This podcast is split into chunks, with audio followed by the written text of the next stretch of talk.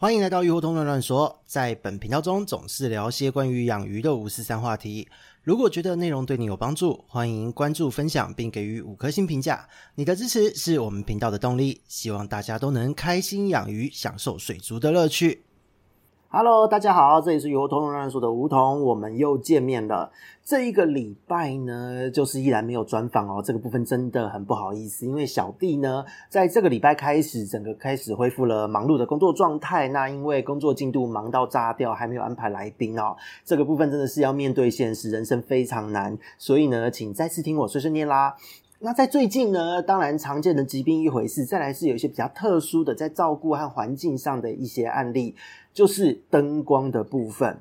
起因呢，是因为最近一个月，真的就是也有不少的案例啦，来讲说它的鱼莫名的体色发黑，它隔离了之后，鱼好像都没什么状况了，一放回去又发黑，而且呢，缸子里面的鱼不约而同的养着养着都会出现莫名的白变、黏液变，也许今天是这一只，也许后天换另外一只，什么样的状况都有，也下了很多的药物，做了很多的动作都没有办法改善。那他在预约的时候，因为描述了一堆满满满的文字哦。那我看了觉得，诶，这个照顾看起来没有什么问题，可是，嗯，就哪里觉得怪怪的，我就都会跟事主说，那你把你相关可以判断的照片、影片给我，我帮你看一看状况。那我一看呢，我就会立刻敲事主说，你的预约要不要准备取消了？那事主都会问说，为什么？他这个没有关系吗？我就说，你的鱼是不是在你每天开灯前还有关灯后都会在外面趴趴走？但是呢，你只要一开灯，人一出现，它就不见了，丢东西也都不出来，拿质感平常在那边露个头看着你。他说对。那我说你这个就是灯光的问题呀，灯光实在太强了。他本来不相信，他说他用了很棒的灯具，怎么会有？这种状况发生，我说如果你不相信的话，你现在就把灯关掉，你只要留房间室内空间的这一个上面的日光灯就好，那它就立刻关掉。关掉之后呢，呃，真的就是不到一分钟哦，鱼就跑出来了，而且还发射，所有紧迫都消失。那这个状况真的就是非常典型的，就是鱼要的跟你想的不一样哦。所以今天呢，就来针对这样的案例，这个灯光来跟大家讲一讲。因为在咨询的过程中，其实意外的发现哦，就是所有人在讨论这一些饲养问题的时候，不是疾病就是用药，再来就是滤材，好像都是有这三个问题。但是灯光其实很基础、很重要的。这一个部分呢，也是想说，在今天呢，这个周末跟大家聊一聊的一个主因哦，希望让大家呢都可以用另外一个角度去看待灯具哦，并不是说很贵的灯具就是好，不是这样的，而是要适合这个生物。那在讲这个话题呢，我们一定要先帮大家重温一下一些观念，就是所谓光谱的概念。今天呢，如果你把一个我们看到的白色光线哦，你拿一个三棱镜之类的去照过去，你会看到就是有红橙黄绿蓝靛紫这样子的光谱哦，七个颜色的光线。那这一个光谱色呢，这个彩虹色哦，当然这不是说同质化体的这个彩虹啦，而是说就是单纯的光。光的这一个波长和频率的概念，大家应该可以回忆一下，在中学的时候，或是我们小时候的科学刊物，应该都有介绍到哦，就是红色呢。它是长波长的光，到了慢慢的往紫色去偏移，红色黄绿蓝靛紫，它的波长会越来越短，到了紫色则是短波长的光。那今天呢，以穿透性来，以它的这一个特性来说呢，红色的光它比较会有热度，那但是呢，它的穿透性没有太好。到了这一个蓝色、紫色的时候，它则是有最好的穿透性，但是它的热度比较低，没有什么热量。那可是因为它是短波长的关系，所以很容易就可以被一些东西滤掉。那这个是光的一个基本特性。那我们今天养的是鱼嘛，鱼在水里面，光线要先透过这一个水层。才会到鱼的眼睛，它会是这样的一个原理。所以这边呢，我们在讲鱼跟光之间的关系的时候，我们也要先了解一下水和光之间的关系是怎么一回事。那这边呢，我们就以海水为例哦，因为其实海水呢，它是地球上最大的水体嘛，深度又够，那它溶解在里面的物质千奇百怪，什么都有。所以呢，光线在海水的穿透力，这个研究是非常充足的，大家有兴趣都可以查一查哦。那我们这边呢，也先帮大家就是。是有一个简单的概念就好，就是今天海水呢，如果你今天越靠近岸边的水，因为里面悬浮的物质会越多嘛，哦，潮间带、沿岸一带一定它溶解的物质很多，藻类、浮游生物都特多。那这样子的水呢，光线如果照射下去，它很容易就会被这一些悬浮在里面的东西吸收掉，所以它的穿透力会比较差。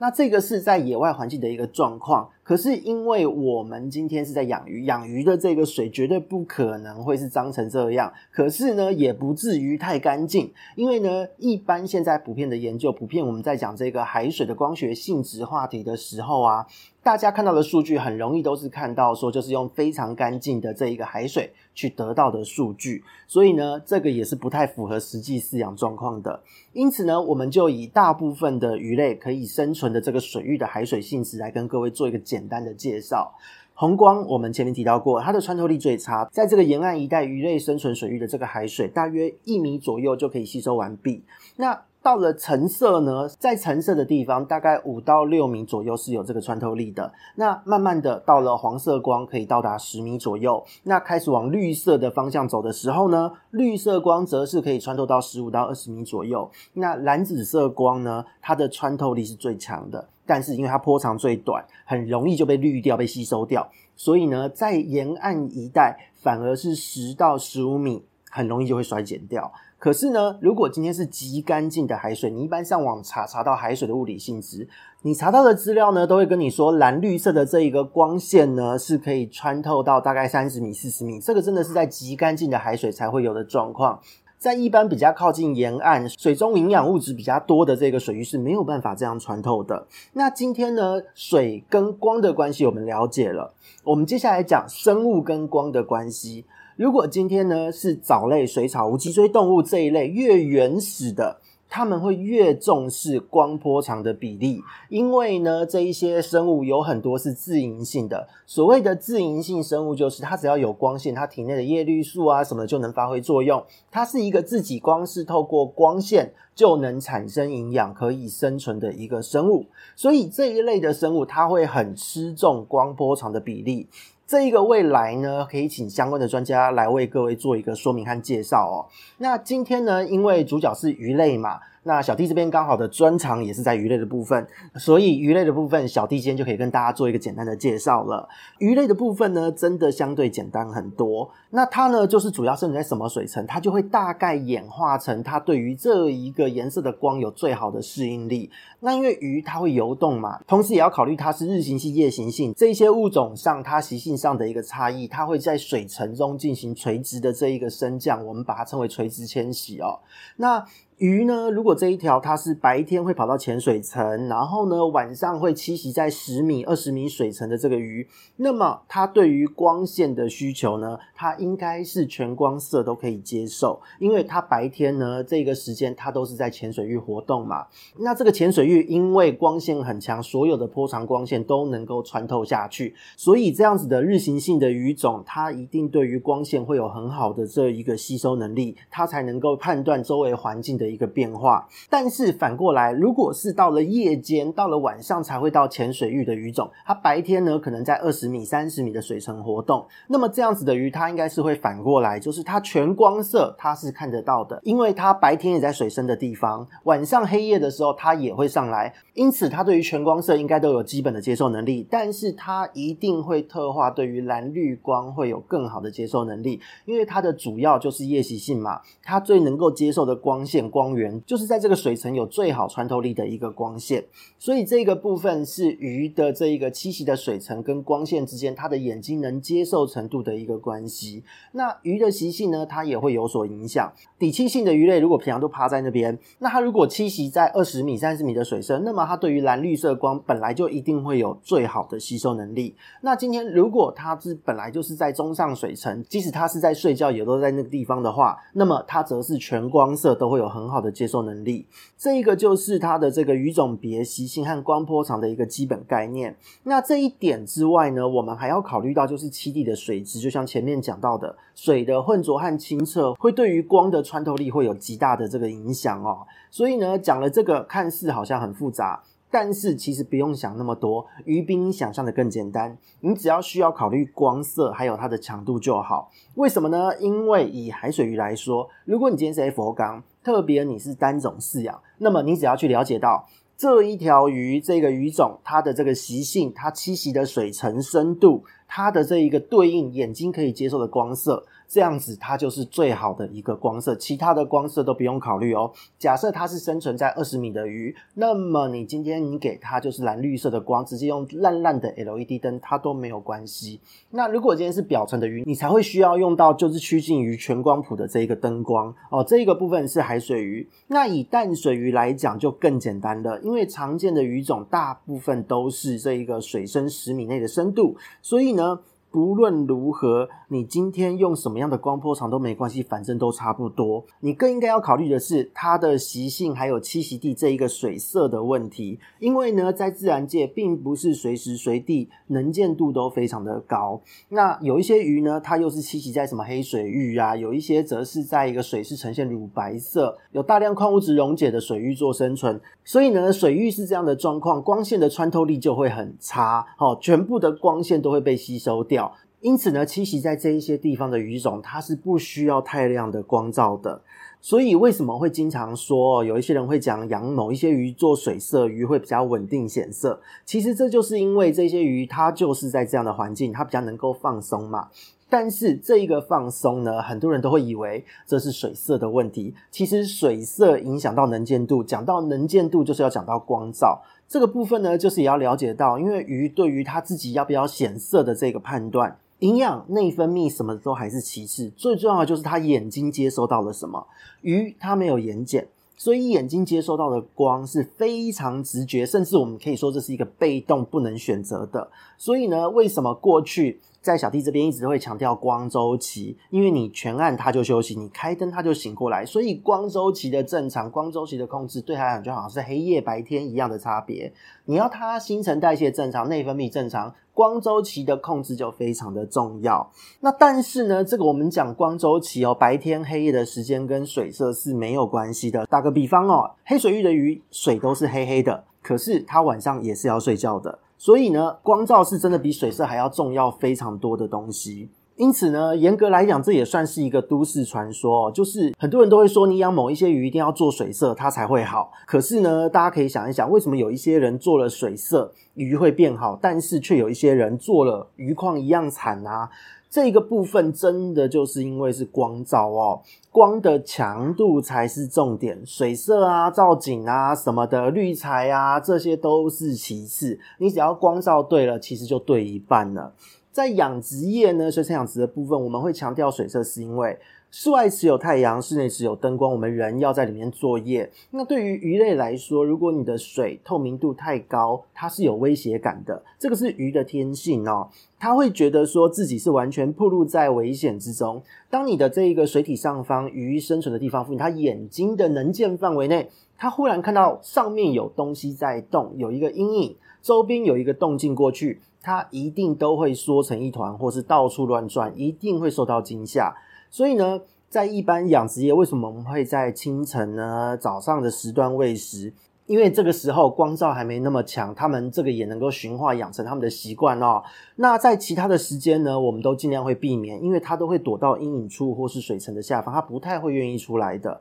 这一个部分真的就是鱼的本能，你不可能去跟太阳做一个对抗嘛。那我们的人又要做一些作业啊，所以呢，在我们一般操作养殖的时候，水色的确是可以减少光的这一个穿透力，让鱼变得比较稳定。因为鱼真的会认为自己暴露在威胁的这一个状况会是比较轻微的，所以呢，稳定度就会上升。那当然呢，就是适量的藻类对于水质有帮助，就是另外一件事了。但是呢，我们今天的话题主要是集中在观赏鱼嘛。我们养观赏鱼的时候，就是要观赏它啊，不然为什么一堆人要追求就是所谓的空气缸，不希望看到水是有颜色的。所以呢，我们真的不会没事就弄个水色。那你让它稳定，对啦，它是可能会稳定啦。可是就是你也看不到鱼啊，那你看不到鱼就没有观赏价值了嘛。所以呢，就会变成说，我们选择适当的光源是非常重要的。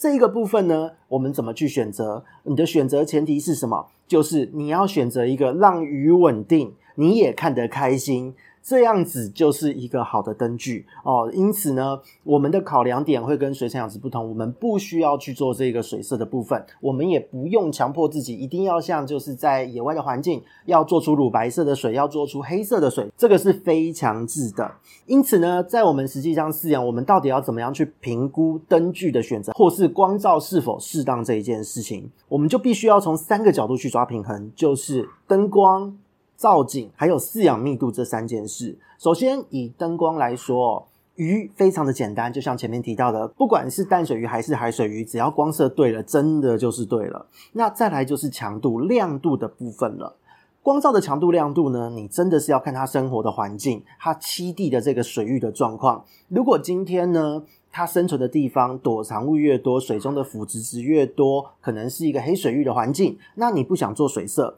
你就选择便宜的灯具，你能看得到鱼，不要太亮的光线，其实就 OK 了。因为号称什么的高穿透、高衍色、全光谱什么的灯，看起来很酷、很炫、很棒。我不否认它们真的很棒，但是这个是给水草用的，自营性的一些生物才会需要这么全方位的一个光谱。但是鱼真的不用。如果你给鱼用这个东西，也许饲主本人看得很爽，因为超亮，就像一盏太阳一样。可是你的鱼就可能会非常的紧迫哦。那再来呢？第二点就是造景了。造景的部分呢，是你的光呢，它的光照程度越强，那你的这个鱼缸内植物和造景之类的掩蔽物，你就要越多越复杂。而且呢，这个复杂不是说你塞一堆东西就好，是那种你要能够建构出一个有足够阴影处的一个景。你要让鱼呢，就是它今天好像在自然界一样，外面很亮，但是呢躲藏物很多，它就可以接受这样子的一个环境，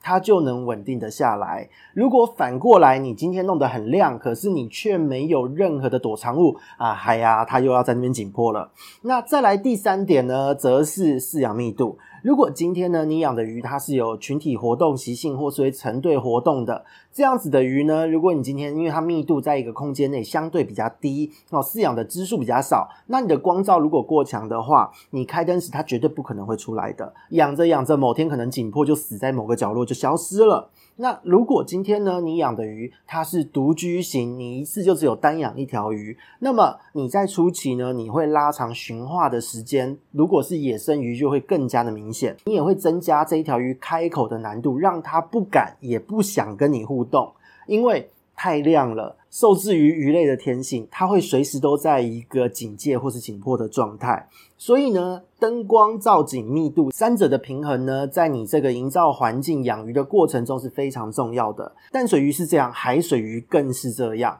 所以呢，在近期前来咨询的这个饲主案例之中，很多真的是描述一堆，说的超严重，下了各种药都没有起色哦。一看到他的照片影片，我只觉得哇，好刺眼哦！这个鱼缸上方一盏超级亮的灯，真的跟太阳没有什么两样哦。什么几千破万的灯一两盏之类的，就这么照耀着一缸鱼。光是看到影片，我都觉得我都快瞎掉了，非常的夸张。我就请事主直接关灯，真的是不到半分钟，鱼就跑出来了，整缸的鱼都愿意出来了，而且呢也愿意吃饭。那体色呢，甚至一分钟、两分钟就立刻显色回来。那看到这个画面呢，事主经常都是傻眼大笑，接着会开始懊悔，然后就说他要把灯卖掉。那这个部分真的是很无言啦，因为。灯光真的是经常被大家误会，很多像我们这个年纪的人哦，年轻的时候或是学生时代，相信现在听众朋友们也会有这种感觉，就是天哪，这个灯看起来好炫哦，照下去、打下去好亮、好爽哦，视觉效果就是美轮美奂。